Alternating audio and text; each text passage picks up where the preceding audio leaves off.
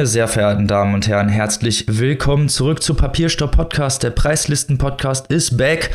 Jetzt sprechen wir über die Shortlist, was wir da so von halten. Aber bevor wir da richtig ans Eingemachte gehen und wir unserem Namen alle Ehre machen, möchte ich als erstes meine liebsten Mitpodcasterinnen vorstellen, die wie immer mit mir hier das Battle der Longlist abziehen.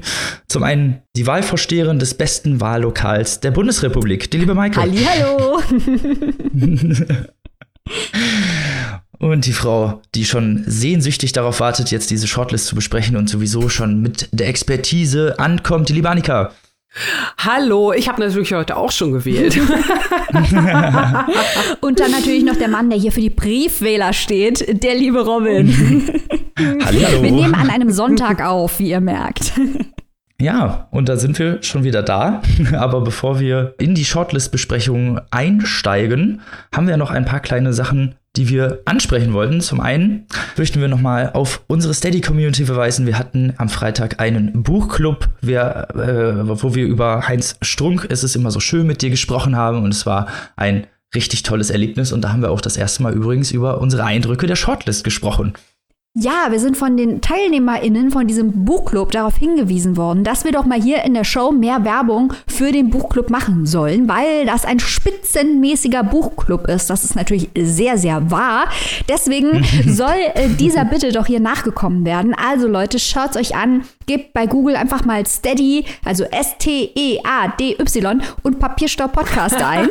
Da findet ihr unsere Steady-Seite mit allen Exclusives und natürlich auch mit den Hinweisen zum Buchclub. Da haben wir am Freitag über den Buchpreis gesprochen, über die Longlist, die Shortlist und natürlich den Heinzer. Annika, warst du auch so begeistert wie wir? Gib mir ein S, gib mir ein T. Nein.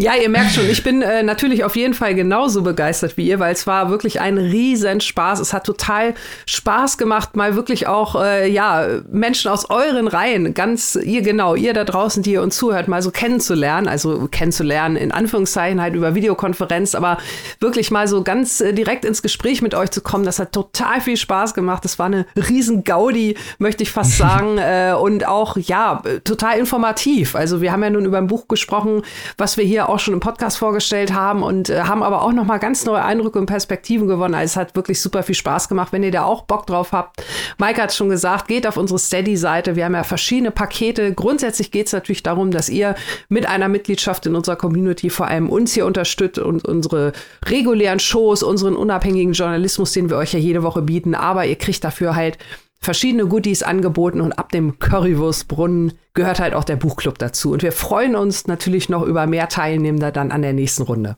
So sieht es aus. Und nachdem wir das hier schon ausführlich ausdiskutiert haben mit unserem Buchclub, werden wir jetzt für die Menschen, für alle Menschen, nochmal über die Shortlist reden, auf der sich der gute Heinzer nicht befindet, was ein mittelschwerer Skandal ist. Für uns definitiv. Ja, aber dafür ein anderer Mann. Dafür ein anderer Mann, den wir sehr lieben. Oh, der Christian Kracht ist auf der Liste gelandet. Oh, apropos Christian Kracht, da ist doch noch mal so was Medien mäßiges passiert. Der gute Herr Kracht hat seinem Namen wieder alle Ehre gemacht. Was ist denn da genau los gewesen, liebe Maike, als Expertin der Medienpräsenz des Herrn Kracht? Wow, dieses subtile seinem Namen alle Ehre gemacht Wortspiel, Robin. Äh, Daumen hoch dafür, dass es nicht untergeht. ähm, es kracht. Ich, ich möchte da auch erzählen, wie ich davon erfahren habe oder wie wir alle davon erfahren haben. Jemand aus unserer Community hat als äh, dieses diese Nachricht rauskam, sofort uns auf Instagram angeschrieben. Habt ihr schon gehört? Habt ihr schon gehört? Robin hat das auf Instagram entdeckt und unsere WhatsApp-Gruppe reingeschrieben. Und das Ganze fing an mit Eilmeldung. der, der gute Christian Kracht, dieser, wie Robin ihn genannt hat, Crazy Boy, B-O-I, äh, in der WhatsApp-Meldung, ähm, hat seine Teilnahme, seine Nominierung für den Schweizer Buchpreis 2021 zurückgezogen mit der sympathischsten Begründung, die wir jemals gehört haben, denn er möchte den anderen nominierten Schriftstellerinnen eine bessere Chance auf den Preis geben. Nicht nur wir der bescheidene Podcast, auch er der bescheidene Großschriftsteller. Und außerdem möchte er der Diskussion über die Förderung meines Werkes, also ist ein O-Ton, wie sie bisweilen in einigen Schweizer Medien betrieben wird, nicht weiteren Stoff liefern. Robin, Möchtest du die spontane Einschätzung dieses Moves, die du bei WhatsApp losgelassen hast, hier nochmal wiederholen? Ja, da ist der gute Christian ist einfach ein Medienspitzentyp. Der weiß genau, wie er damit umgeht und der verarscht natürlich auch einfach gerne alle. Und das ist ja wieder passt eigentlich wieder genau zu dem, was er sonst macht. Wir waren ja auch schon Teil dieser ganzen Spaß-Geschichte. Äh, Kann man übrigens auch nachhören. äh, aber äh, es passt ja wieder genau zu ihm. Genau wieder ins Schwarze getroffen, der Herr Kracht, weil jetzt sich natürlich wieder ganz, ganz viele Leute drüber aufregen. Wir finden es natürlich sehr sympathisch, was er macht, weil das ein großer, großer Spaß ist, finde ich immer. Wenn er irgendwo auftritt oder Christian Kracht macht wieder irgendwo was, dann weiß man, da, kann, da ist großer Spaß. Wobei Start. ich muss jetzt mal sagen, ich finde das hier offen gestanden, also äh, Achtung, ich sage jetzt was Kritisches über Christian Kracht. Ähm, wie viel Mediennonsens kann man eigentlich veranstalten? Weil ich habe auch den Eindruck, äh, Christian Kracht möchte ja sich immer der Affirmation entziehen. Da kann man ja auch viel drüber hören in der Spezialfolge zu Popliteratur, äh, die wir gebracht haben, äh, zur Affirmation und wie die Popliteratur, der er nicht mehr angehört, man kann darüber diskutieren, ob Faserland jeder dazu gehört hat, aber dieses Affirmationsthema, das ist ihm ja immer unheimlich. Der möchte nicht von allen geliebt werden. Und man könnte jetzt sagen, ich glaube auch, dass es ein Move ist, den er bringt, weil er weiß, ähm, momentan wird die Liebe, die ihm entgegengebracht wird, die wird ihm ein bisschen zu viel und er möchte ja ganz gerne der Trickstar bleiben, er möchte gerne Außenstehender im Literaturbetrieb sein, er möchte sich nicht vereinnahmen lassen. Und ich glaube, dass hier ist eine Strategie, sich der Vereinnahmung zu entziehen. Soweit so verständlich, aber der gute Christian ist jetzt auch keine 24 mehr. Und das sage ich mit aller Liebe in meinem Herzen. Wie viele verrückte ich gehe auf euch zu, ich gehe einen Schritt zurück, ich trick's euch alle aus. Moves kann man eigentlich bringen im großen Medienzirkus, bis es albern wird. Wäre der eigentlich radikale Move jetzt nicht, wenn er auf einmal sich outen würde als ganz normaler, super netter Typ und alle wären total geschockt, weil das ist irgendwie wird es langsam, finde ich, diese Inszenierung ein bisschen anstrengend. Außerdem hat ja wirklich auch der Schweizer Buchpreis recht. Also wenn die sagen in einem offiziellen Statement, die Trägerschaft des Schweizer Buchpreises bedauert Krachts Entscheidung, besonders da sie zu diesem späten Zeitpunkt kommt, weil de facto hat er ja, indem er sich auf die Shortlist hat setzen lassen, schon mal jemandem einen Platz weggenommen, der ihn hätte mhm. kriegen können. Und hat das alles so sehr wohl dazu genutzt, um Aufmerksamkeit für sein Werk zu generieren. Ich finde das, was er hier gemacht hat, nicht sehr sympathisch. Ich finde das auch nicht richtig. Ähm, ich glaube auch, dass er das mit vollem Bewusstsein gemacht hat, obwohl er das weiß, dass es nicht sympathisch und nicht richtig ist. Und dass er es gerade ja. deswegen gemacht hat, um halt dieses Spielchen zu spielen. Aber ich weiß nicht, ob nicht langsam mal der Punkt kommt, wo diese Spielchen einfach ein bisschen dolle werden. Annika, was meinst du? Ähm, ich sehe das ähnlich kritisch. Also ich glaube auch, dass das äh, ein Move war, der ihm im Zweifelsfall äh, eher schaden könnte, als äh, irgendwie noch diesen Hype-Train noch unnötig weiter zu befeuern, um nochmal bei unserer schönen Lieblingssprache hier zu bleiben. also ich finde auch, unterm Strich kommt es eher so ein bisschen und das sage ich jetzt, weil mir eigentlich auch kein anderes Wort einfällt, in Anführungszeichen so ein bisschen arschig rüber. Also es ist ja. halt, ähm, der, man muss halt auch sehen, der Schweizer Buchpreis, die haben halt wirklich nur eine relativ kleine Shortlist. Die Leute, die darauf gesetzt werden, werden vorab informiert. Das heißt, da wäre auch schon ein Zeitpunkt gewesen, ohne diesen ganzen Medienrummel äh, abzusagen. Da hätte man vielleicht dann noch äh, jemand anders nachrücken lassen können. Dafür ist es jetzt halt zu spät. Und ähm, da ist dann halt die Frage, natürlich ist das, wenn, wenn das so ist, wie er sagt, er hat den Schweizer Buchpreis schon mal gewonnen, er möchte wem anders eine Chance geben. Natürlich kann man da sagen, auch eine späte Einsicht ist eine gute Einsicht und das ist ja aller Ehren wert. Aber die Frage ist natürlich äh, am Ende des Tages, wenn man dann, ähm, kann man das auch von der Seite sehen, naja, gut, äh, vielleicht ist es, kommt es natürlich dann auch teilweise so ein bisschen arrogant rüber, so kann man es auch lesen. Und wenn dann im Hinblick gerade auf den deutschen Buchpreis, wo er ja nun auf der Shortlist steht, darüber haben wir übrigens auch am, äh, im Buchclub äh, sehr, sehr interessant äh, debattiert. Wenn dann vielleicht am Ende irgendwie eine Entscheidung aussteht, ne, zwischen zwei Büchern oder, oder in welche Richtung soll es gehen, ob dann nicht halt sowas im Negativ irgendwie vielleicht im Gedächtnis bleibt, so nach dem Motto, ach naja, Preise scheinen mir ja nicht so wichtig zu sein oder wie auch immer es interpretiert werden könnte. Ich spreche hier bewusst ganz viel im Konjunktiv, aber ähm, ja, das äh, könnte, könnte ich mir durchaus vorstellen, dass das vielleicht jetzt auch nicht unbedingt so als, ähm, als die große Tat in dem äh, Fall angesehen wird. Ich glaube das nämlich auch. Du hast natürlich vollkommen recht, Annika, dass du im Konjunktiv sprichst. Und das ist ja auch Teil dieses Medienspiels, dass man immer nicht weiß, was er ernst meint und was er nicht ernst meint. Aber vor dem Hintergrund, dass er jahrelang bei Preisen übergangen wurde und ein Outcast war und ganz lange auch für den Deutschen Buchpreis immer, immer übergangen wurde, dass er sobald er angekommen ist in dem Literaturbetrieb, er nochmal das Zeichen setzt, dass er ja eigentlich auch nie dazugehören wollte. Ich glaube, dass es mir darum geht, weil zu sagen, jetzt habe ich einmal einen großen Buchpreis gewonnen, gut, er hat doch einige wenige andere gewonnen, aber das ist jetzt wirklich niemand wie zum Beispiel Clemens J. Setz, der Buchpreise sammelt, weil er einfach nicht die nicht so dolle beliebt ist bei vielen Jurys, auch aufgrund solcher Mätzchen, dann sagt er, jetzt habe ich einmal einen Schweizer Buchpreis gewonnen, jetzt möchte ich schon anderen eine Chance geben. Es ist ja nicht so, dass er behängt wäre mit Buchpreisen. Von daher kann ich das auch nicht so mhm. für bare Münze nehmen und sehe das wirklich eher als eine Inszenierungsstrategie. Trotzdem hast du vollkommen recht, Annika, dass wir natürlich im Konjunktiv sprechen, weil wir sind hier mal wieder dabei, die Inszenierungsstrategien eines Christian Krachts zu interpretieren. Und damit machen wir ja genau das, was er will. Ja, Orakel, Orakel. Mhm. Mir würde es unterm Strich halt wirklich nur richtig, richtig, richtig leid tun, wenn es sich halt auch da wieder die Konjunktive, die wir nun schon oft äh, wieder betont haben, äh, wenn es sich am Ende in irgendeiner Art und Weise negativ auf den Beitrag Eurotrash als short, geschortlistetes Buch für den Deutschen Buchpreis auswirken würde. Das würde mir dann nämlich leid tun, mhm. weil es ist ja nicht nur die, die äh, Liebe zu dem Autor, äh, die uns äh, dazu bewogen hat, dieses Buch äh, auf Platz 1 auch unsere Shortlist zu sehen, sondern weil es halt einfach auch ein, ein verdammt geiler ja. Roman ist, der halt richtig gut in das Jahr passt und so weiter und so fort. Und ähm, also alle die Gründe, die wir in diversen Sendungen schon mehrfach ähm, ausgerollt haben vor euch, das würde mir halt am Ende leid tun, wenn, wenn deswegen irgendwie so nach dem Motto die Entscheidung, so nach dem Motto das Zünglein an der Waage dann vielleicht doch irgendwie in eine andere Richtung ausschlagen würde.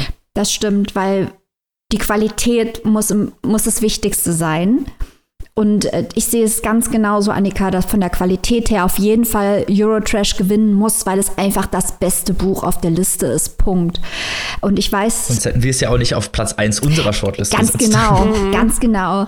Und äh, äh wir, äh, wir sind hier die Fangirls und Boys für dieses Buch. Und ich habe halt, ich habe mich halt auch gefragt, dann kam aus dem Buchclub halt auch das Argument, was ist denn, wenn du ein Juror bist und hast, findest zwei Bücher gut auf dieser Liste, wirst mhm. du dann mhm. nicht im Zweifel zwei gegen Kracht stimmen, wegen diese, weil du diese, wenn du diesen Move als arrogant interpretierst. Mhm, genau, ja, ja. Ja, das ist, also die Zeit war wirklich ein bisschen schade, weil man hätte eben noch einem anderen Roman da die Aufmerksamkeit geben können. Da bin ich auf jeden Fall auf eurer Seite, was das angeht. Also die Sympathie war eher gemeint wegen dem Spruch, den er gemacht hat, weil es halt wieder so dieses Medientypisch ist, aber es ist ja ganz häufig bei ihm, dass dann auch äh, ja, es Leidtragende gibt. Mhm. Das war ja bei, bei der Interviewgeschichte genau das Gleiche. Oder das ist auch eigentlich fast jedes Mal das Gleiche, dass er halt erst sagt, er macht irgendwas und dann macht das hinterher doch nicht. Und eine lange Nase drehen ist halt irgendwie nicht so super ironisch oder halt auch nicht so super subtil, wenn man es halt immer das Gleiche macht. Shoutout mhm. an Ulrike Meier von Kiwi, die letztes Mal die Leidtragende war. We ja. feel you, Ulrike. Mhm. Ah, wenn ihr dazu mehr hören wollt, hört euch unsere Folge zu Eurotrash an, also die erste, als wir es regulär besprochen haben. Da könnt ihr hören, wie wir Teil einer großen Christian Kracht-Inszenierung wurden und dicke Krokodilstränen vergossen haben. Großer Spaß für die ganze das Familie. Stimmt. Ja. Apropos Familie. Aber wollen wir noch ein bisschen was Inhaltliches zu diesem Buch äh, sagen, vielleicht? Weil Passt ja auch mit apropos Familie. Ja, das stimmt. Ja, also ich weiß auch nicht, ob wir euch jetzt nochmal eine Zusammenfassung von Eurotrash äh, äh, zumuten können. Also für die Leute, die uns schon länger hören, sorry, wir machen es jetzt ganz kurz. Äh, in Eurotrash geht es um einen Mann, der Christian Kracht heißt, was natürlich nicht bedeutet, dass äh, diese Person identisch ist mit dem Autor Christian Kracht. Aber die Person namens Christian Kracht, die der Protagonist von Eurotrash ist, hat ein Buch geschrieben mit dem Titel Faserland, was auch der reale Christian Kracht getan hat. Kommt ihr noch mit? In Eurotrash geht es um eine Reise, die der fiktive Christian Kracht mit seiner fiktiven Mutter macht, durch die Schweiz in einem Kreis. Wer Faserland gelesen hat, sieht schon die Parallelen. Reiseroman, Reisebewegung. In Faserland ist es Nord-Süd, hier ist es eben der Kreis. Ganz viele Parallelen von der Kleidung bis zu den Zielen, bis zu einzigen, einzelnen Stationen. Zu Faserland kann man hier lesen. Und es ist eine Verarbeitung der Familiengeschichte, es ist ein politischer Roman. Es geht um die Nazi-Vergangenheit Nazi-Vergangenheit der eigenen Familie und die Nazi-Vergangenheit Deutschlands. Es geht um die ähm, Vater-Sohn-Beziehung, obwohl der Vater gar nicht wirklich vorkommt, um die Mutter-Sohn-Beziehung. Es ist ein riesengroßer autofiktionaler Spaß, denn man findet ganz, ganz viele Anhaltspunkte, die den fiktiven mit dem echten Christian Krach verbinden, aber man weiß natürlich immer nicht, was war es und was nicht. Und das alles ist derartig ästhetisch weit vorne, weil es halt diesen Memoir-Trend aufgreift und unterläuft und derartig politisch brisant und intelligent, dass dieses Buch auf jeden Fall gewinnen muss. Oder oder wir sagen ja was anderes. Ja, ich glaube, da haben wir nichts gegen einzuwenden. Nee, nichts weiter hinzuzufügen. Nichts gegen einzuwenden. Ja. Nein, es ist äh, bei Christian Kracht auch immer einfach ein großer Spaß, das zu lesen, weil er mit diesen ganzen Inszenierungen ja wieder auch in seinem Roman spielt, weil dieser fiktive Christian Kracht, das wird ja immer gemunkelt, was der echte Christian Kracht so in seinem Privatleben macht und mit sowas verarscht er natürlich dann auch wieder so ein bisschen diese ganze, diese ganze Bromborium um seine Person selber.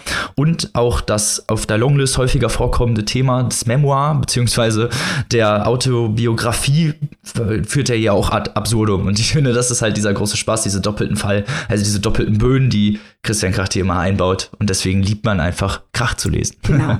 Was ist Biografie? Was ist Fiktion? Was ist Autofiktion? Mhm. Was ist Memoir? Was ist Autobiografie? Mhm. Christian Krach verwirrt uns und wir lieben es. Ja, und einige von diesen ganzen Fragen, die du gerade gestellt hast, äh, liebe Maike, was ist Biografie, was ist Memoir, was ist äh, Sachbuch, was ist Longlist, was ist Shortlist? Wer äh, bin ich und warum? und wieso überhaupt? Ähm, also zwei weitere Bücher auf der Shortlist. Äh, da kann man ja viele von diesen ähnlichen Fragen oder viele von diesen Fragen so oder so ähnlich auch stellen. Und eins davon ist kleiner Trommelwirbel. Ähm, du, du, du. Fatih von Monika Häfer. Stille. Bam. Also, Fatih, Fatih von Monika Helfer äh, passt insofern äh, ähnlich, äh, oder was heißt ähnlich, passt insofern auch ähm, in ähnliche Kategorien. Bei Christian Kracht ist es die Mutter, bei Monika Helfer ist es der Vater. Ähm, Monika Helfer schreibt also in ihrem Roman die Geschichte ihres Vaters nieder, vom Kennenlernen der Eltern und auch noch so ein bisschen von der Familienhintergrundgeschichte der Eltern über das Aufwachsen in einem kriegsversehrten Heim und die große Liebe ihres Vaters zu Büchern und zum Lesen. Das ist ein wirklich schön geschriebenes Buch, ein äh, Buch, was sich gut lesen lässt, was, was schön ist, was sehr viel Stimmung bringt. Äh, also Monika Helfer schreibt wirklich wirklich toll. Auch Monika Helfer ist doppelt nominiert, in diesem Fall für den österreichischen Buchpreis. Da steht sie auch auf der Longlist.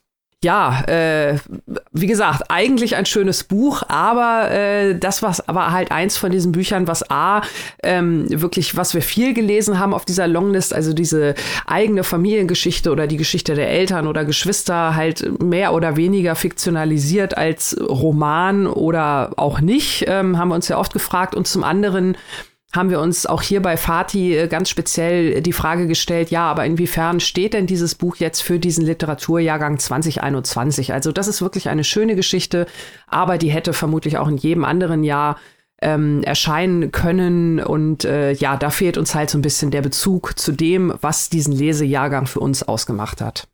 Ich glaube, so kann man es ganz gut zusammenfassen. Ja, hast du jetzt sehr schön zusammengefasst. Also, also sich kein schlechtes Buch halt. Ja. Also auch diese ganze Familiengeschichte ist, wie du schon sagst, so, so sehr urig auch erzählt, auch diese ganze Erzählstruktur. Es macht, also es ist ein, kein schlechtes Buch. Es macht äh, schon Spaß, das auch zu lesen und es ist auch nicht mhm. unbedingt langweilig oder so, aber es ist im Vergleich, also auch gerade was man, was wir auch von dem Buchpreis erwarten, ist einfach, äh, weiß ich nicht, also ist, ist es einfach ein bisschen zu geradlinig, nenne ich es mal. Ja. Also ich mochte es auch genau wie ihr, ich mochte es gerne. Ich habe das mit großer Freude gelesen.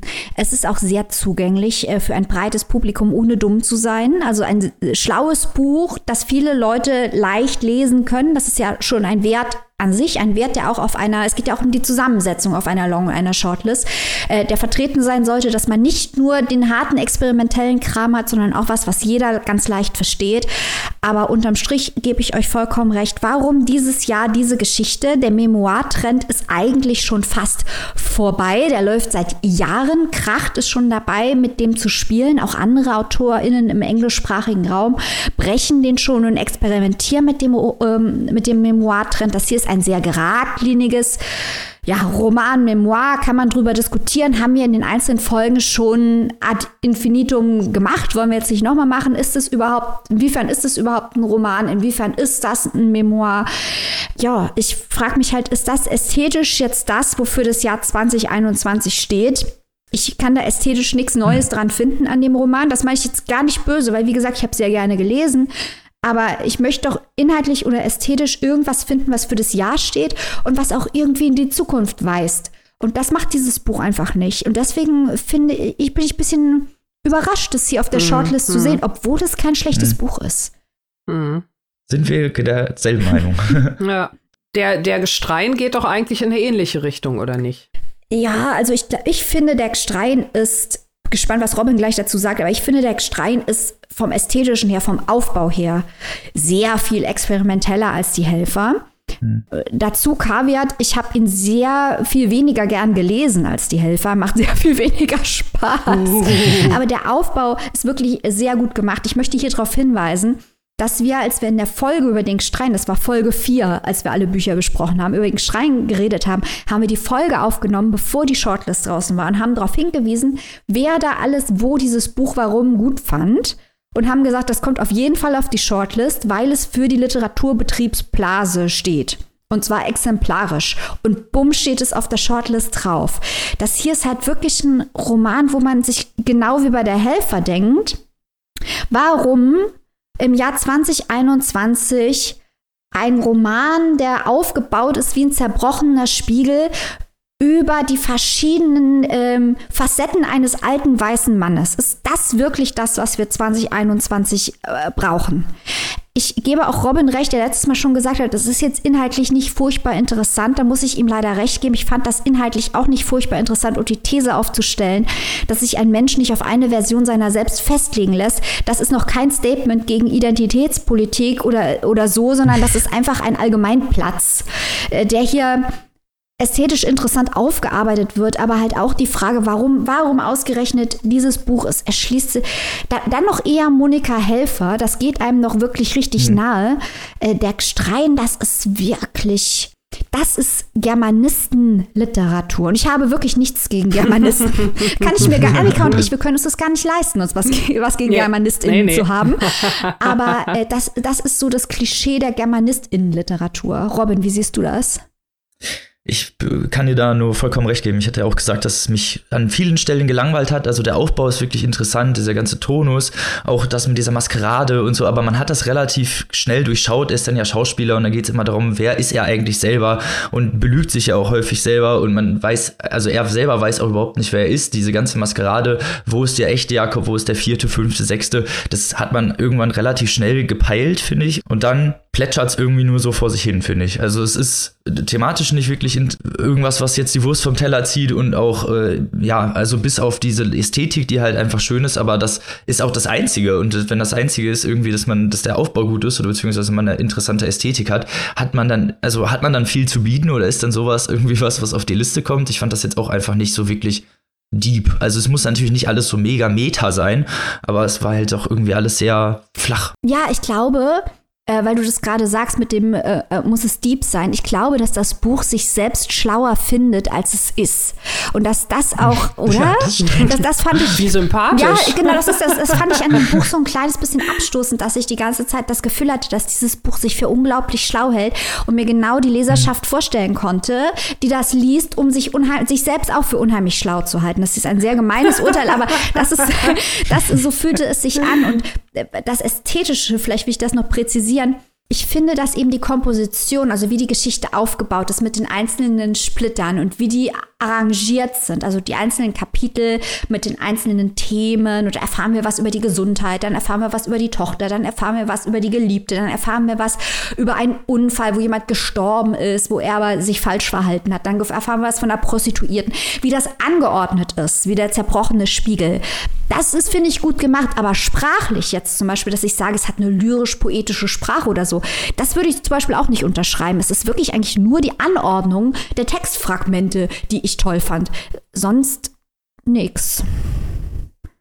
Also ich kann verstehen, wenn Leute sagen, dass sie die Sprache gut finden, aber wie du schon gesagt hast, das ist halt, es ist, ist aufgebauschter, als es hätte sein müssen für die Geschichte. Du fandst die Sprache besser als ich. Ich glaube, äh, nein, nein, ich, ich, ich sagte nur, dass man, dass ich verstehen kann, wenn jemand die Sprache gut findet.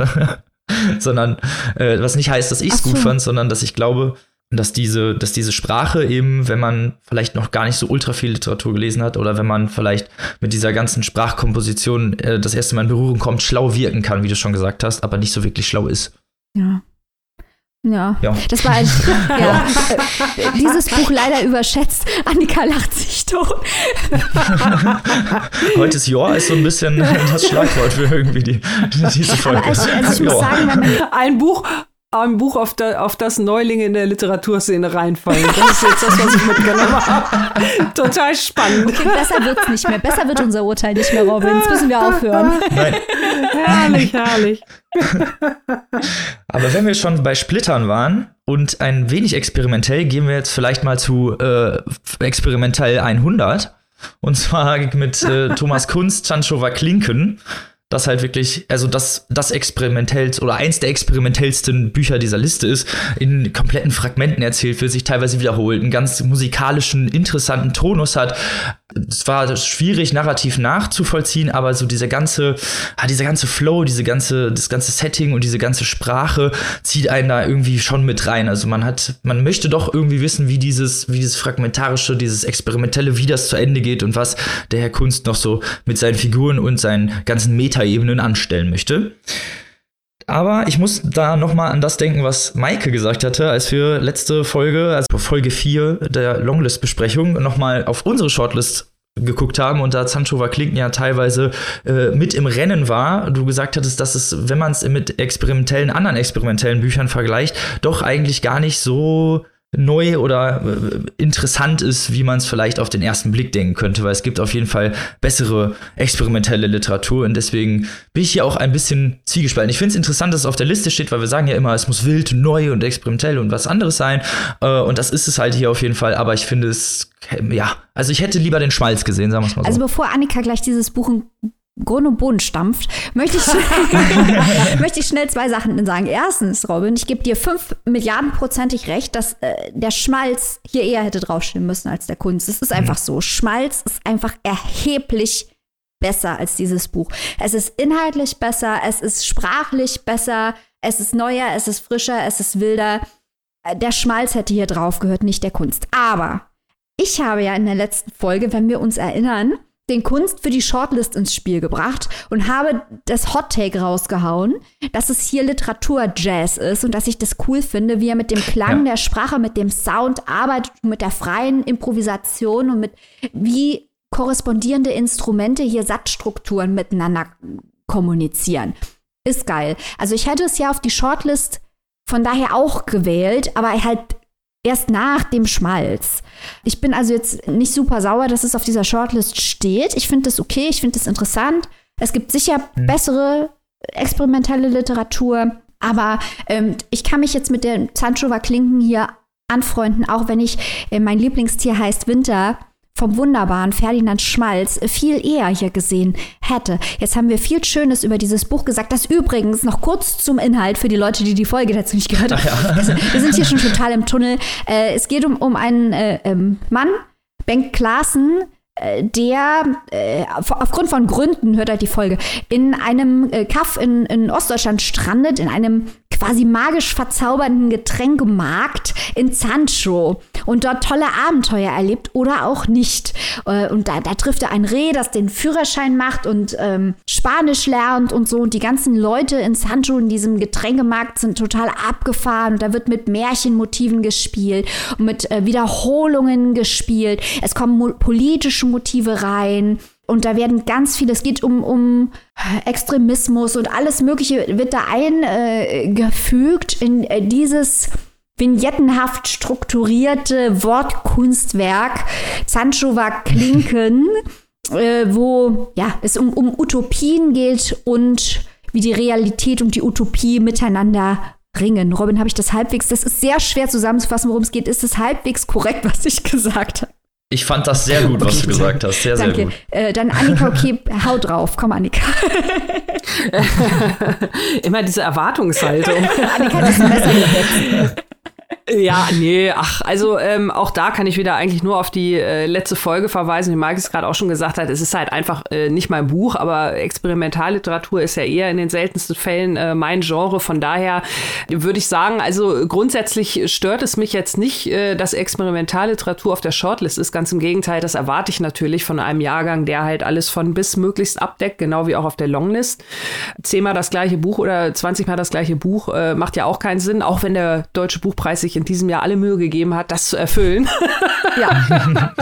Wie viele historische Romane mit autofiktionalen Anteilen wollt ihr auf der Liste haben? Ja. Ja, genau, ja. genau. also von daher, wie gesagt, äh, ist das schon völlig in Ordnung. Äh, natürlich soll das so sein und muss das auch so sein, dass mir jetzt äh, Sanchoa Klinken im Speziellen nicht so gut gefallen hat. Also ich fand auch diesen Vergleich gut, den du letzte Woche gebracht hast, Michael. Zum Beispiel, du hattest es ja auch mit äh, Joshua Groß Flex in Miami verglichen, dass mir ja auch einfach von der Anlage her äh, nicht gefallen hat, nicht gefallen hat. Ich mag halt diese, ja, wenn es zu verschachtelt und zu experimentell und zu viele Wiederholungen und so weiter. Das ist halt dieser persönliche Geschmack. Aber zum Beispiel bei äh, Joshua Groß habe ich natürlich ganz, ganz deutlich auch mehr diese, diese thematische Vielfalt und vor allem diese Aktualität, diese Relevanz gesehen. Auch wenn mir das Buch an sich nicht gefallen hat, das ist natürlich wichtig, äh, das auch so darzustellen, weil das natürlich genau das ausdrückt, was wir schon auch heute mehrfach angesprochen haben, was den Jahrgang widerspiegelt und so weiter und so fort. Von daher, experimentelle Literatur, ja, na klar, gehört dazu, aber dann muss sie natürlich genau wie jedes andere Genre oder jede andere ähm, Vertretung auf der Shortlist äh, auch die Ansprüche in der Qualität erfüllen. Und wenn das halt bei Zanchoa Klinken jetzt nicht so der Fall ist, so wie ihr das auch sagt, also dann hätte ich da natürlich auch lieber den Schmalz gesehen. Hm. Ja. War das jetzt zu diplomatisch? Nein. nein, nein, nein, nein. Hast du gut ja. erklärt, was du, was, wieso du da nicht so Spaß dran hattest, aber hast auch gesagt, wieso es ganz gut auf der Liste wäre. Also, ich finde, wir hatten, wir, wir haben das jetzt gut beleuchtet, ja. dass die, die Zanchover klinken. Wenn ihr experimentell, dann macht doch mal lieber, lest doch mal lieber den Schmalz. Der Schmalz ist ein Hammer. Leute, die sich in Tiefkühltruhen ja, selbst erfrieren wollen, Nazi-Weihnachtsschmuck sammelnde Regierungsräte. Es ist einfach, es ist einfach ein Riesenspaß. Lest den Ferdinand Schmalz, ja. Öden von Horvath, Meter, Meter, Meter. Ein Riesenspaß. Wo ist dieses Buch auf der Shortlist? Sehr zum Weinen. Da kommen wir ja gleich genau, noch zu, genau. was wir gerne auf der Shortlist hätten. Aber jetzt haben wir noch mal, wir haben ja noch zwei Bücher übrig auf der Shortlist. Aber äh, nachdem ist das Kunstwerk, kann das weggeklärt ist.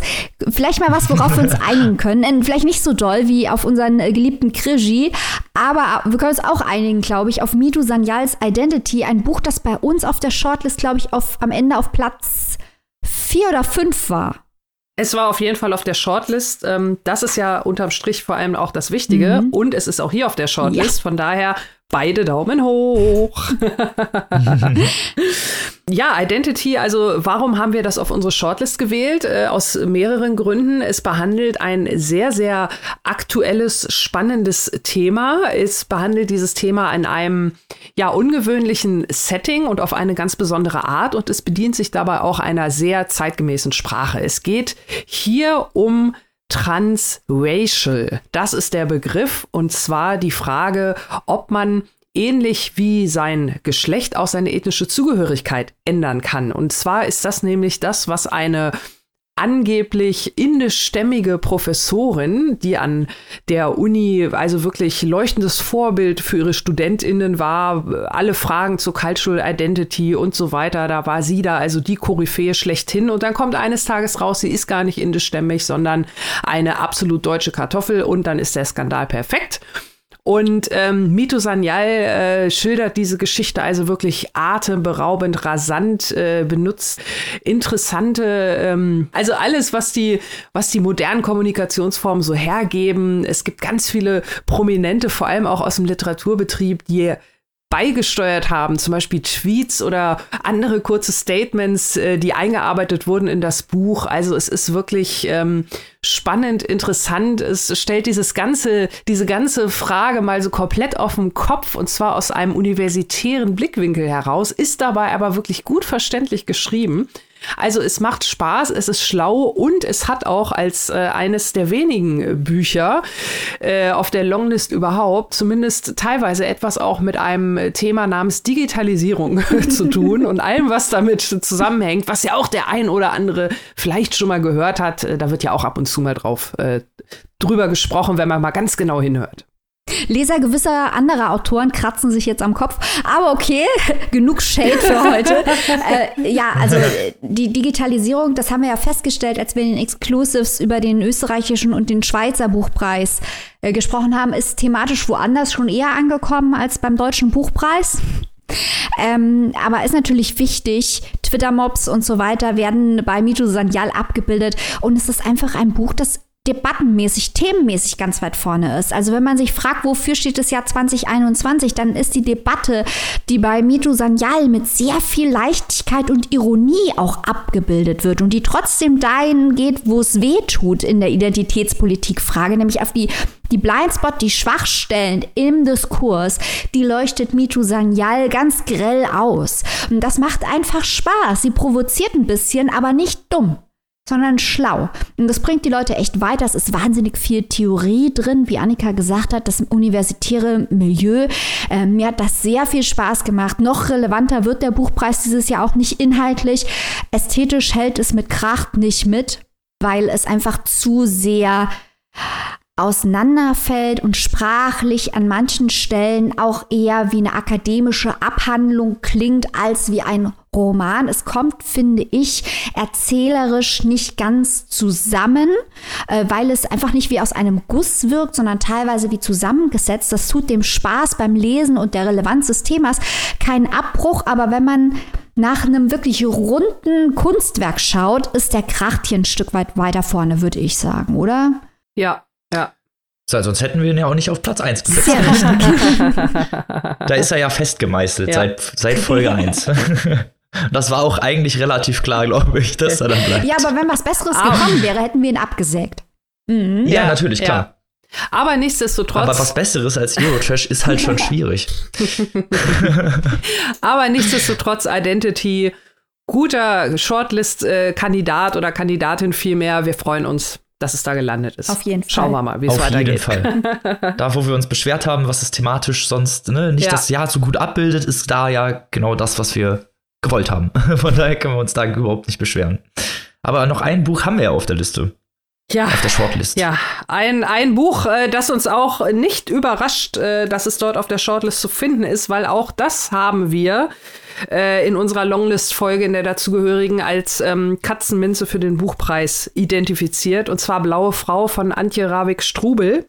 Ein Buch mit sehr, sehr, sehr, sehr, sehr vielen Themen. Also Grob gesagt geht es da so ein bisschen Ost und West prallen aufeinander. Es geht um EU-Politik, es geht um Menschenrechte, es geht um Frauenrechte, es geht um intergenerationales Trauma, es geht um, ja, noch so viel anderes und es geht um die titelgebende blaue Frau, ähm, die sich uns auch jetzt und auch nach erneuter Diskussion, auch hier nochmal Grüße an den Buchclub, äh, immer noch nicht so ganz äh, für uns offenbart hat, für Mike und mm. mich, ja. diese blaue Frau, was auch was heißen soll, das die möchte ich an dieser Stelle auch mal sagen, aber ja, Rätsel bleiben übrig, äh, Rätsel sind ja grundsätzlich äh, nichts Schlechtes, aber hier sind es doch ein paar zu viel, also dieses Buch ähm, es, es will zu viel, es, es hat zu viel, es will meiner Meinung nach zu viele Felder auf der Bingo-Karte auf einmal ausfüllen, auf der äh, Buchpreis-Bingo-Karte und das tut es auch, aber dabei bleibt einfach die Erzählung auf der Strecke. Es ist halt auch einfach und das ist uns teilweise aus dem Buchclub auch interessanterweise genauso gespiegelt worden. Es sind so viele Klischees, so viele Stereotype in diesem, in diesem Roman, der sich auch sehr wichtig nimmt. Sehr, sehr wichtig nimmt mhm. sich dieser Roman. Mhm. Er trägt seine Wichtigkeit vor sich her. Und man muss halt aufgrund der Klischees, die dazu benutzt werden, die Frage stellen, wie wichtig ist es halt wirklich? Wenn wir da den klischeehaften alten sabbernden Mann haben, wenn wir die klischeehafte Frau, die aus Osteuropa, die ein Opfer ist, haben, die vor allem, ja, also es ist einfach zu wenig multidimensional, was da ausgearbeitet wird, über Fragen, die fraglos wichtig sind und über die wir auch was hören wollen. Aber doch ein bisschen was, was, äh, wie Robin eben gesagt hat, muss auch ein bisschen deep sein, ne? Und mhm. ähm, ich habe halt auch mir gedacht, mit über Helfer kann man noch diskutieren, unter dem Aspekt, dass was leicht zugängliches, was Schlaues für alle Leser draufstehen muss. Und das ist was, was man zum Beispiel über Eurotrash, Zanchova Klinken und Identity nicht ohne weiteres sagen kann. Das ist alles was für äh, ganz mhm. bestimmte Lesergruppen. Das ist nichts für die breite Masse unbedingt. Was kein Qualitätsmerkmal ist, aber eine Shortlist muss alles haben. Und die Helfer, die können alle Leute lesen und können alle Leute genießen und können alle Leute einen Zugang finden. Aber ich finde bei Strein und Ravik Strubel, das ist derartig klischeehaftes Buchpreismaterial, dass es schon fast so ein bisschen wie eine Par also meine erste Reaktion war, dass der Buchpreis sich damit unfreiwillig ein bisschen selbst parodiert. Also jetzt, wo ich noch drüber nachdenke, kommt es mir fast so vor, als wären die Szenen der blauen Frau, das, das äh, ist ja quasi noch mal ein extra Add-on für die Buchpreis-Bingo-Karte, weil da ja auch noch so ein gewisse mit Fragezeichen versehende autofiktionale Erzählstruktur ja. mit eingestreut ja, wird. Ja, ja. Das wirklich, das die als, als wenn das nicht alles schon genug wäre. ja, ja, weil das dann die, die eine, oh. eine Autorin der Geschichte auftritt und solche Scherze und diese Metanummer. Aber am Ende fragt man sich halt bei Strein und Ravik Strubel, wozu der ganze Zauber? Wo ist die Substanz hinter all, äh, all diesem Konfetti?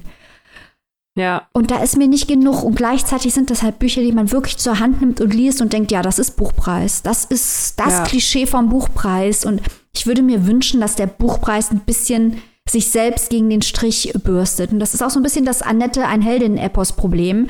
Das ist kein schlechtes Buch und das Thema ist wichtig. Aber das ist ein Klischee-Buchpreisgewinner.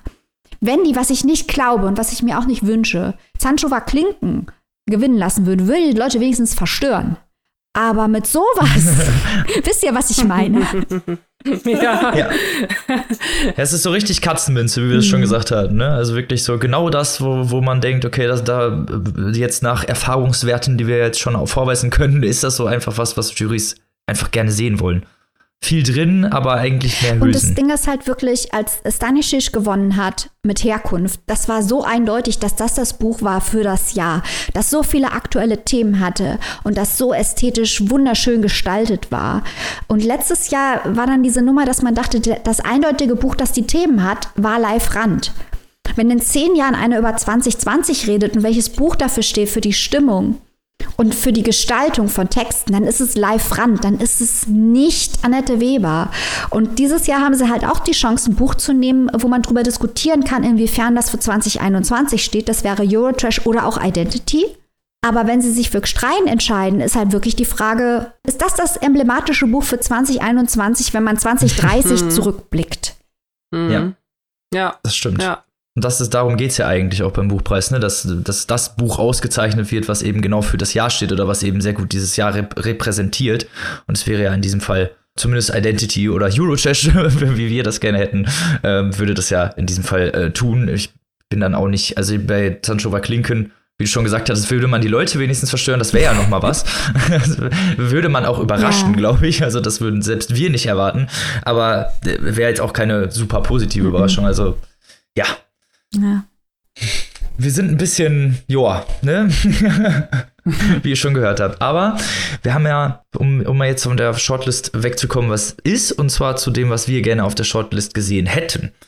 Vielleicht sogar insgesamt im Buchpreis, was uns gefehlt hat. Wir hatten ja schon öfter mal darüber gesprochen, wer äh, uns gefehlt hat, welche Bücher uns gefehlt haben und was generell einfach für das Jahr besser gestanden hätte in unseren Augen. Was mich sehr überrascht, und da haben wir sogar Nachrichten über Instagram gekriegt, ähm, wo Leute zu uns gesagt haben, ja, aber wie kommt es denn, dass Sascha Mariana Salzmann nicht auf dieser Shortlist ist? Und das hat mich ernsthaft hm. überrascht. Nicht nur, weil das Buch von Sascha Mariana Salzmann wirklich ganz hervorragend ist. Im Menschen muss alles herrlich sein. Ein ganz, ganz hervorragender Roman, bei dem ich nicht überrascht gewesen wäre, wenn er gewonnen hätte. Also wenn der auf der Liste gewesen wäre, noch auf der Shortlist, hätte ich den äh, zusammen mit Eurotrash und Identity als potenziellen Gewinner gesehen, sondern auch, weil er ein wichtiges ja. Thema der Longlist aufgegriffen hat, der ist, das auch zum Beispiel bei Grigorcha eine Rolle gespielt hat oder auch bei Antje Ravik Strubel, nämlich äh, die Beziehung zwischen Ost- und Westeuropa. Ja, und ich glaube, ich glaube, wenn man, äh, wenn man so ein bisschen äh, das so im Kopf hin und her bewegt, wie wir es ja jetzt vorhin auch schon angefangen haben, warum warum sind diese sechs Bücher, die jetzt auf der Shortlist sind, da drauf? Also wir haben eins, das für experimentell steht, eins für eher zugänglich. Wenn man das so ein bisschen gruppiert, dann würde ich nämlich genau sagen, dass der Platz, den Strubel einnimmt, eigentlich äh, Salzmann mhm. oder sogar noch eher als Strubel äh, Marfutova oder meinetwegen auch Gigorcea ähm, einnehmen müssen, weil die halt alle dieses Thema Ost, Ost-West äh, oder ne, mhm. ne, irgendwie als Thema haben. Und da wäre auf jeden Fall Salzmann und an zweiter Stelle äh, Marfutova für meiner Meinung nach die bessere Wahl gewesen als äh, Strubel. Ja, Sehe ich auch so. Also ja. ich hätte Grigorcha noch von Mafotova gesehen, aber dem Argument stimme ich ansonsten hundertprozentig zu. Hm.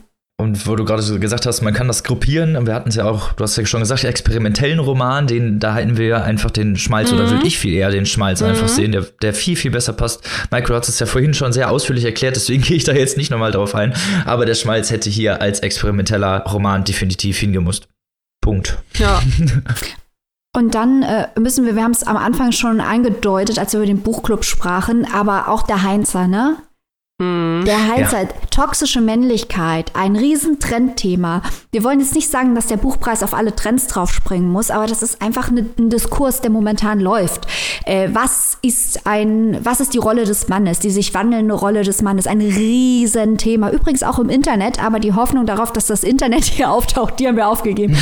ähm, und, und das ist einfach äh, ganz hervorragend gestaltet. Also wir haben im Buchclub auch wieder gemerkt, dass man stundenlang darüber diskutieren kann, worum es in dem Buch geht, wegen des unzuverlässigen Erzählers. Und so vieles bleibt in der Schwebe. Und die einseitige Erzählweise, also es geht hier ja um eine toxische Beziehung zwischen einem äh, mittelalten weißen Mann, der als Musiker mehr oder weniger gescheitert ist, der seine solide Mathematikerfreundin für eine Schauspielerin verlässt.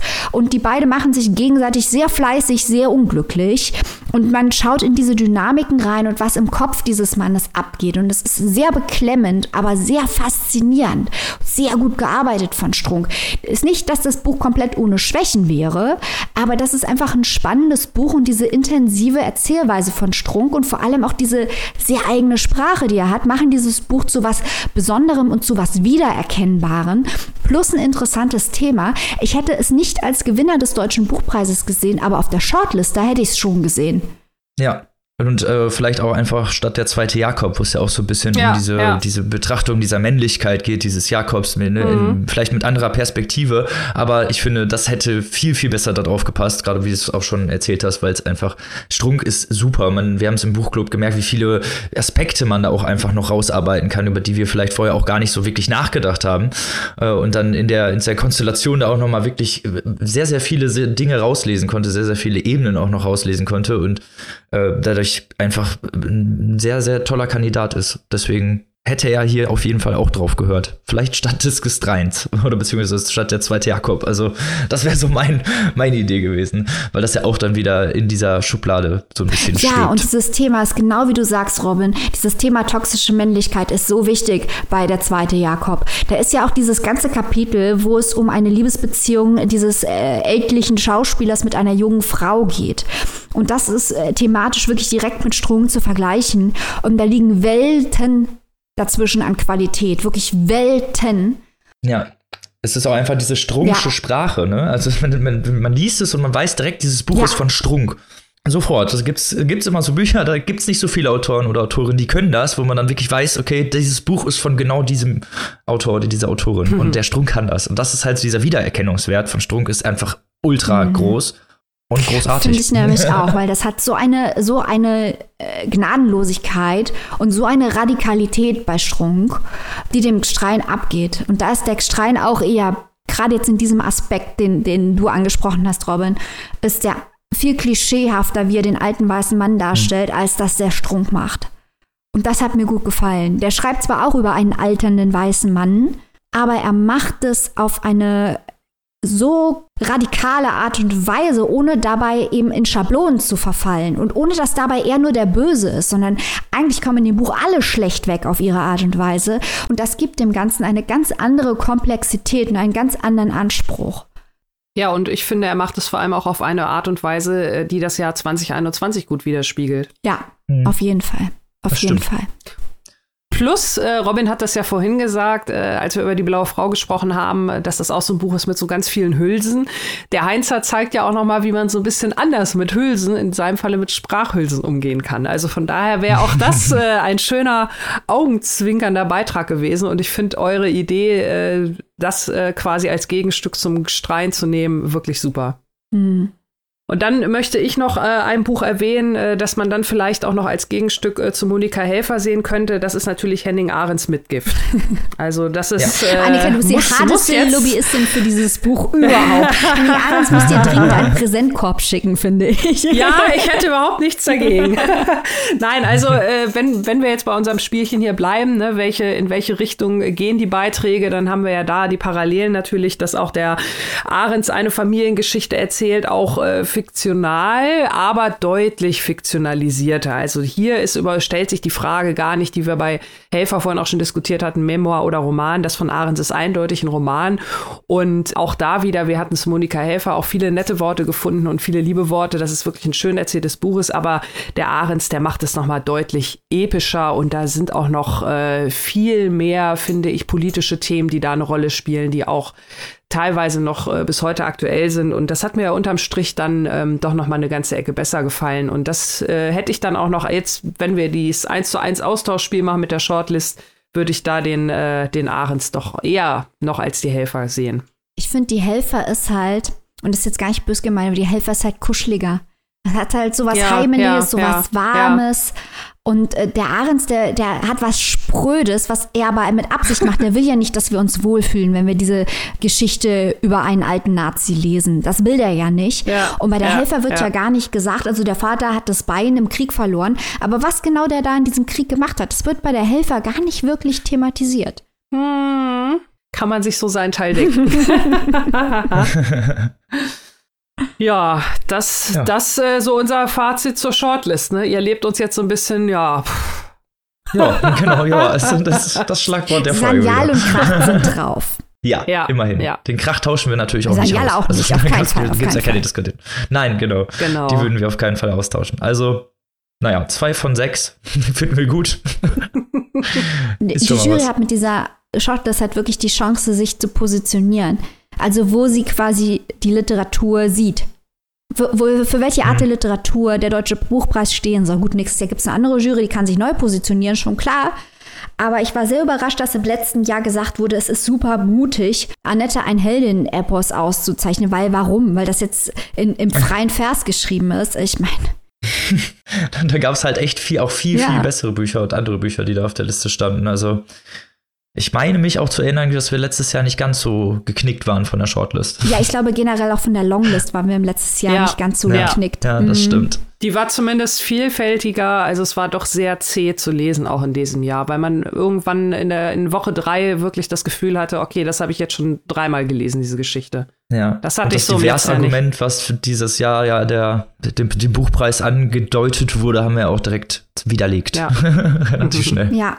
Also Nächstes Jahr hoffen wir auf eine Liste mit AutorInnen mit diversen Hintergründen, unterschiedlichen Lebenserfahrungen, aber doch bitte auch verschiedene Themen, und eine Literatur, die nach vorne zeigt. Und Literatur, äh, AutorInnen jeden Alters können nach vorne zeigen. Christian Kracht, wie gesagt, auch nicht mehr 24.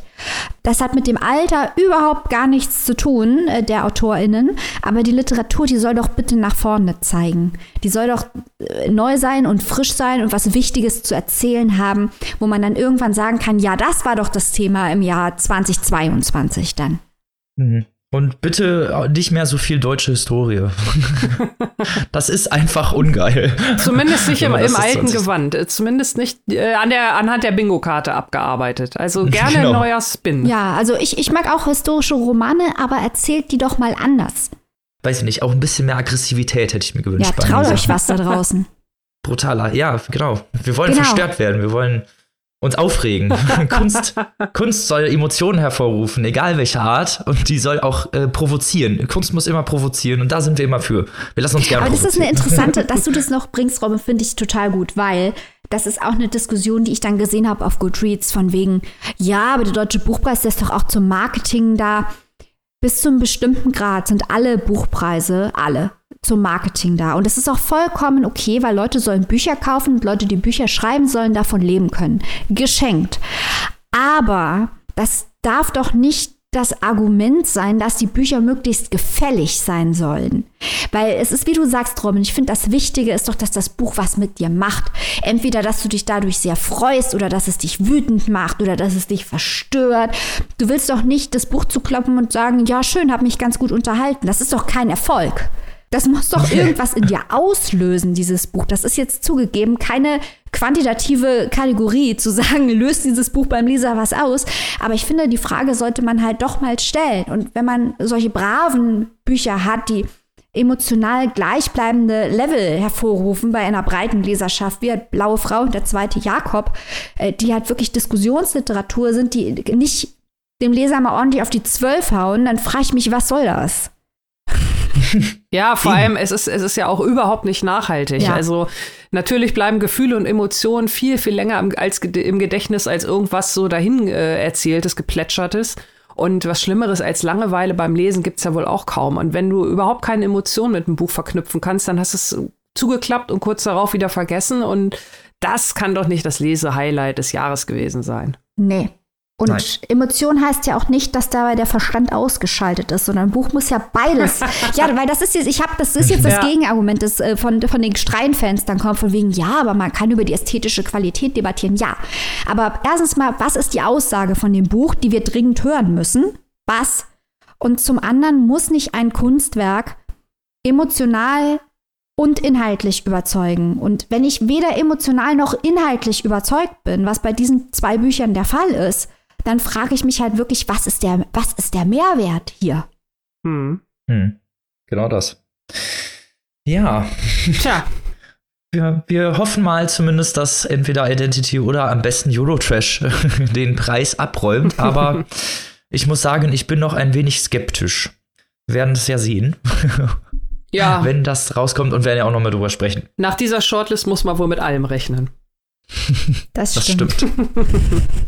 So viel zu unserer Berichterstattung. Es hat natürlich uns wieder dieses Jahr sehr, sehr viel Spaß gemacht. Ich finde auch immer natürlich spaßig, mit euch in, die, in den Diskurs zu steigen und die Bücher so zu besprechen. Also klar, wir waren dieses Jahr vielleicht nicht so unbedingt begeistert, aber was begeisternswert war, waren unsere Diskussionen dazu. Und auch wenn wir dann dem einen oder anderen mal eine Watsche verpassen mussten, macht das dann auch mal Spaß, glaube ich. also es waren ja gute Sachen dabei. Also die Grigorcia hätten wir nicht gelesen, Eben. wir hätten den Kunst nicht gelesen ohne den Buchpreis. Es hat Spaß gemacht, die Salzmann zu lesen. Da waren wir froh, dass es drauf war. Also waren ja auch einige gute Sachen Sachen dabei. Genau, genau. Und ich finde es auch wichtig, dass Robin den Spaß auch nochmal betont hat, weil natürlich wir hören uns jetzt nicht nur an, als wären wir ein bisschen müde. Wir sind auch ein bisschen müde vom, vom Longlist-Lesen, eben weil sich halt so viel wiederholt hat. Aber trotz alledem hat es halt Spaß gemacht. Ähm, auch mit euch darüber zu sprechen, äh, in den Exclusive, in den Specials oder auch bei unseren Postings äh, und vor allem natürlich mit Robin und Maike darüber zu sprechen. auch wenn, ich meine, auch wenn wir nicht so begeistert waren, wir hatten auf jeden Fall genug zum drüber diskutieren und das ist ja unterm Strich auch das Wichtigste. Ja. Richtig. Und wir hoffen natürlich, dass ihr dabei ganz viel Spaß hattet und den Diskussionen folgen konntet und, und ja, Buchpreis äh, gedöns. Und ich glaube, unser Wunsch für nächstes Jahr wäre, dieser Buchpreis, diese Buchpreisliste war nicht angelegt, um sie ganz zu lesen. Das hat man gemerkt. Ich meine, auch schon die Zeiten, wie der Buchpreis strukturiert ist, da haben wir ja schon letztes Jahr drüber gesprochen, sind nicht so angelegt, als dass es einem normalen Menschen, der nicht völlig den Verstand verloren hat, wie wir, erlauben würde, die komplette Liste zu lesen. Und das ist schade. Andere Buchpreise, wie zum Beispiel der Booker, haben die Zeiten zwischen der Verkündung von Long- und Shortlist und zwischen Shortlist und Gewinner so getaktet, dass es viel mehr Menschen möglich ist, die komplette Liste zu lesen. Die Liste ist auch von vornherein kürzer. Einfach damit die Leute die einzelnen Bücher auch wirklich wahrnehmen können. Und dann müssen die Bücher, die Listen so komponiert sein, dass sie auch ganz durchgelesen werden können. Weil ich finde, diese Liste, da hat man wirklich gemerkt, dass der Deutsche Buchpreis sich keine Gedanken drüber gemacht hat, dass Leute eventuell die ganze Liste lesen können. Weil sie einfach ja. in sich, wenn das eine Playlist von Songs wäre, wäre sie halt gescheitert. Versteht ihr, was ich meine? ja, das wäre zu viel, ja, auch das Gleiche. Ja. Also. Zehnmal der gleiche Song in zehn verschiedenen also auch, Remixen. Auch wenn wir Britney Spears gerne mögen, äh, aus internen Gründen, fünfmal Britney Spears hintereinander ist vielleicht auch zu viel. ja. ja, also das wäre nächstes Jahr doch mal ein Hit, wenn diese Liste, erstens mal, wenn diese Zeiten anders strukturiert werden, das kann ja logistisch nicht so schwierig sein. Äh, und zum anderen, wenn die Liste mal so zusammengestellt wäre, dass sie wirklich dafür gemacht ist, dass mehr Menschen die ganze lesen und die ganze Liste diskutieren. Weil das hier ist eine Liste, wenn man die nicht ganz lesen muss, bricht man die ab. Ja, würde ich auch sagen. Wir würden uns da sowieso drüber freuen, weil dann hätten wir, dann hätten wir auch als selber ein bisschen mehr Zeit und müssten uns nicht ganz so abhetzen. also Buchpreis, vielleicht nächstes Leute, Jahr. Leute, aber ich glaube, nächste Woche machen wir was total Verrücktes, weil wir reden einfach wieder über, machen einfach vorne einen Newsblog und dann reden wir über drei Bücher. So ja. wie früher. Und zwar aktuelle Boah. Neuerscheinung oder halbwegs aktuelle Neuerscheinung. Jetzt war ja ein bisschen Pause wegen Buchpreis. Genau. Prä-Buchpreis-Sachen äh, kommen wieder zurück. Genau. Ich freue mich. Ich, ich freue freu mich. mich auch drauf. Aber wir schlafen jetzt vorher noch. Mit wieder sehr, ja, sehr genau. geilen Titeln. Ne? Die habt ihr bestimmt auch vermisst. Die geilen Titel. Genau, genau. Wir schon. ah, so, liebe Freunde, wir hoffen, wie gesagt, dass ihr viel Spaß dabei hattet. Ein großer Shoutout geht nochmal raus an unsere Steady-Community, die diesen ganzen Buchpreis-Bums hier bezahlt hat. Alles, was wir dazu Uhu. gemacht haben, alles, was wir gemacht haben, äh, alles, was wir berichterstattet mäßig rausziehen konnten, können wir natürlich durch unsere Steady-Community, die uns fleißig finanziert. Ihr könnt natürlich jederzeit gerne mitmachen, was wir euch nur dringendst empfehlen könnten, äh, würden, tun. Dings. Dings. Und dann hören wir uns nächste Woche wieder mit wieder drei Büchern und einer ganz normalen Folge. Ach, wir freuen uns. Wir hoffentlich auch. Bis dahin lest was Tolles, bleibt gesund. Auf Wiederhören. Tschüss. Tschüss.